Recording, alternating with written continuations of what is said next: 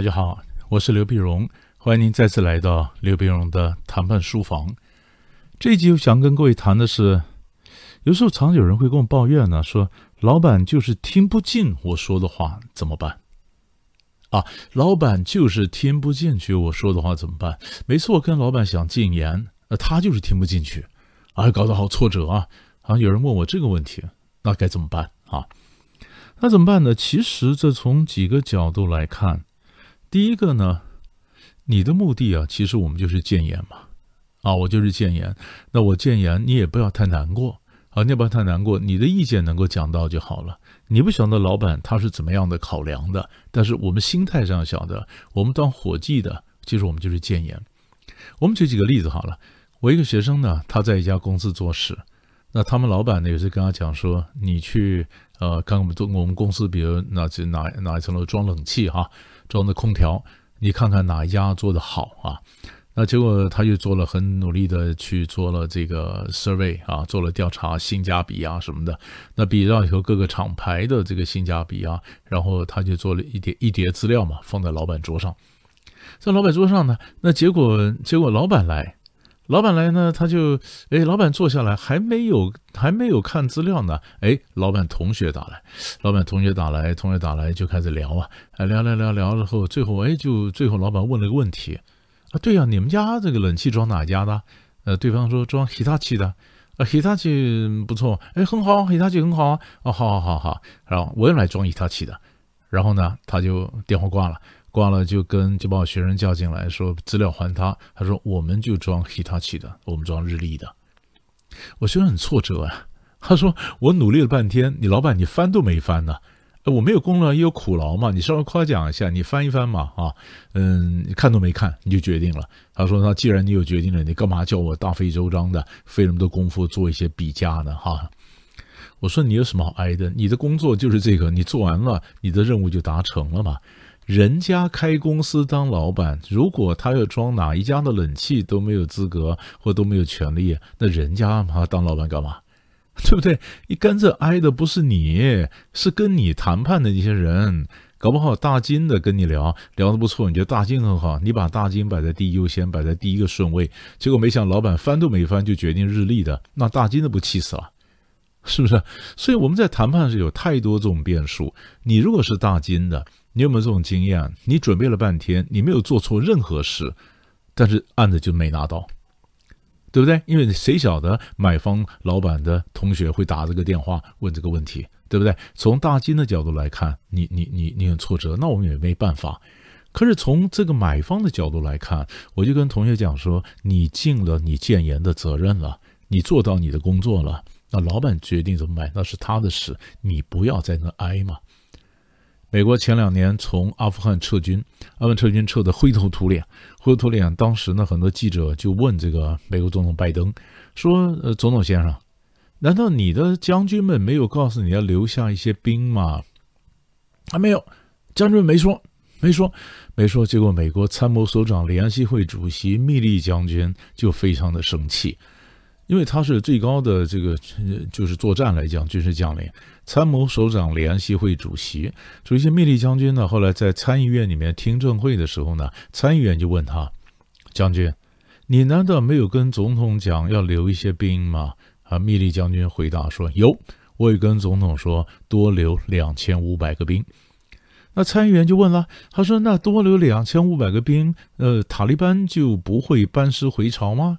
他说会。他还是会班师回朝，啊，那你为什么留兵啊？啊，因为如果留两千五百个兵，我们美军在撤走的时候呢，不会如此仓皇无序。就是说，他有跟总统讲，然后呢，参议员就问了，那总统嗯没有听你的意见，你会觉得很挫折吗？他说不会，那为什么呢？他说因为谏言是我们做属下的责任，但是采不采纳是老板的权利。长官有权利采不采纳，但是我们是有权，我们有责任要谏言。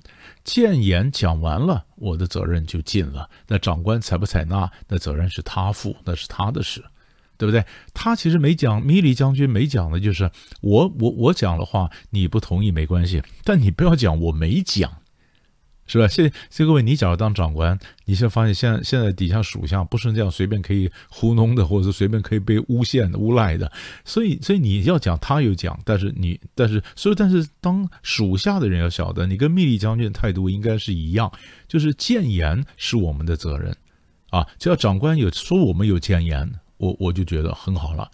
那至于他采不采纳，那是他的事情，他的权利。好，这是我回答同学第一个问题。如果长官就是不听你的话，听不进你的话，怎么办啊？这第一个。第二个呢，就是我们在谈判、跟老板建言的时候，各位你一定要知道，我们站的位置跟老板站的位置不一样，就是我们看的世界跟老板看的世界不一样。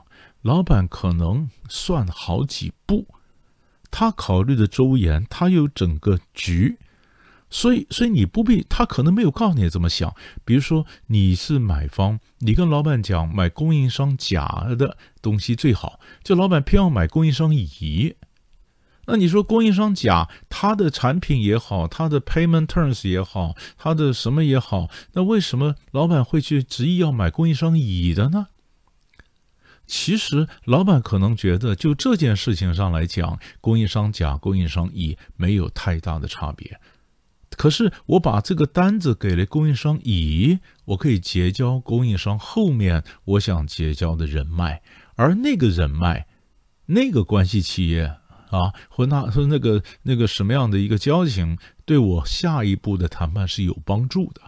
所以老板把这单子决定了，把这单子给供应商乙，他不只是买眼前这个东西，他是要买后面的关系。所以这就是哈佛大学把中国人讲的这种关系呢，它翻译叫做 social investment，什么意思啊？社会投资。他认为关系本来就一种社会投资，一种人脉、人际关系的投资。我们当伙计的，我们可能只看到台面上的一个东西，老板算的是好几步，包括后面的交情怎么养，关系怎么投资，对不对？所以我们看的世界跟老板看的世界是不一样。所以他不听你的话也就算了嘛，我话讲完就可以了嘛。第三个原因呢，就是他我讲的话不是老板所关切的，我没有抓到点，你知道吗？比如说，老板很在乎的叫做成本，那我可能只在乎说，老板要多给我一些人啊什么的，我可以做得更好。我可能讲的是质量，老板在乎的是成本。所以，我们通常都会建议同学，能不能想想看，用老板在乎的语言来包装你的信息。就是说我希望老板让我部门多增聘几个人，对吧？那老板考虑是多聘几个人，那我得花多少成本啊？所以你就要告诉老板说。多感觉上好像的多聘一个人多花多少成本，但这个人他进来他的什么能力能够帮公司生产流程节省多少钱？所以这个人进来公司因此可以节省多少钱？那这个多少钱你算总账，你多付一个人的工资，可是他帮你省下这么多钱，算个总账加加减减还是划算的。也就是说，你要用老板他在乎的东西，用他在乎的价值，他在乎的东西做一个框架，然后把你要传达的讯息填进去，这样老板才听得见你在讲什么，不然他永远不知道你在讲什么。然后在下个第四个时候呢，有的时候见老板跟老板谈呢，有些人搞不清楚，你今天去批评老板，批评你的上级长官，批评没有关系啊。可是你要你要正面，你要带个对岸呢。如果老板做的方法不对，如你所说不对，那老板说：“那你告诉我你要怎么样才对呢？”你得有个想法先准备好啊。万一你自己也想不出个方法，你只会批评老板说他做的不对，那没有一个老板他可以听得进去嘛，对不对？所以我们要强调的是，我们跟对方跟老板呢方向相同，方法不同。我完全很有同理心的，能够分享老板他的这个目标，他的目标就是我要追求的目标。可是呢，我建议另外一个方法来做，他比老板做的方法更省钱，他花的成本更少，而效果可能更好。那要不要考虑一下？所以这样子，我提对岸，这才切得进去啊！你不要去，你你不要去挑战老板的目标啊！目标一挑战以后，他的威没有了，他当然不听你的意见嘛。对不对？最后一点呢，有的时候要注意，老板考虑是什么？